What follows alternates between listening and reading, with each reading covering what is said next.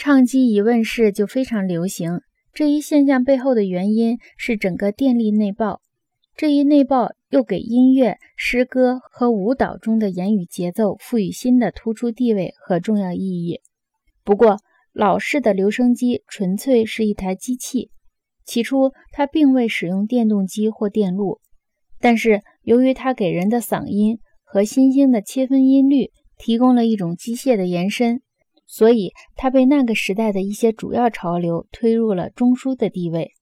一个新的词语。一种新的言语形式或一种舞蹈的节奏，已经是与唱机有关的实际发展的一种直接证据。举例说吧，自从“这个东西怎么样”这句话问世以后，英语就转入了一种疑问的情态中。除非人际关系中出现了某种新式的重要性、节奏感或细腻之处，给这一用语赋予了重要性，否则什么也不会诱使人们突然再三使用这句话。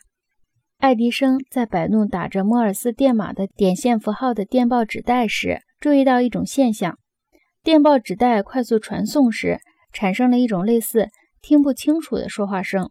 他突然产生了一个想法：刻有印痕的线带可以用来记录电话。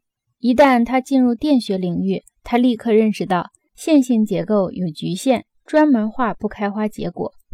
他说：“瞧，事情是这样的。”我从这里着手实验的意图是，比如说增加大西洋电缆的速度。可是我沿着线性路子走到半途时，突然碰见了一种现象，它牵着我走到另一个方向，它竟然发展成为留声机。这是从机械爆炸向电力内爆的戏剧性转折，其典型性独一无二。爱迪生本人的生涯体现了这一变迁，他本人常常被夹在这两种形态的研究方法所引起的混乱之中。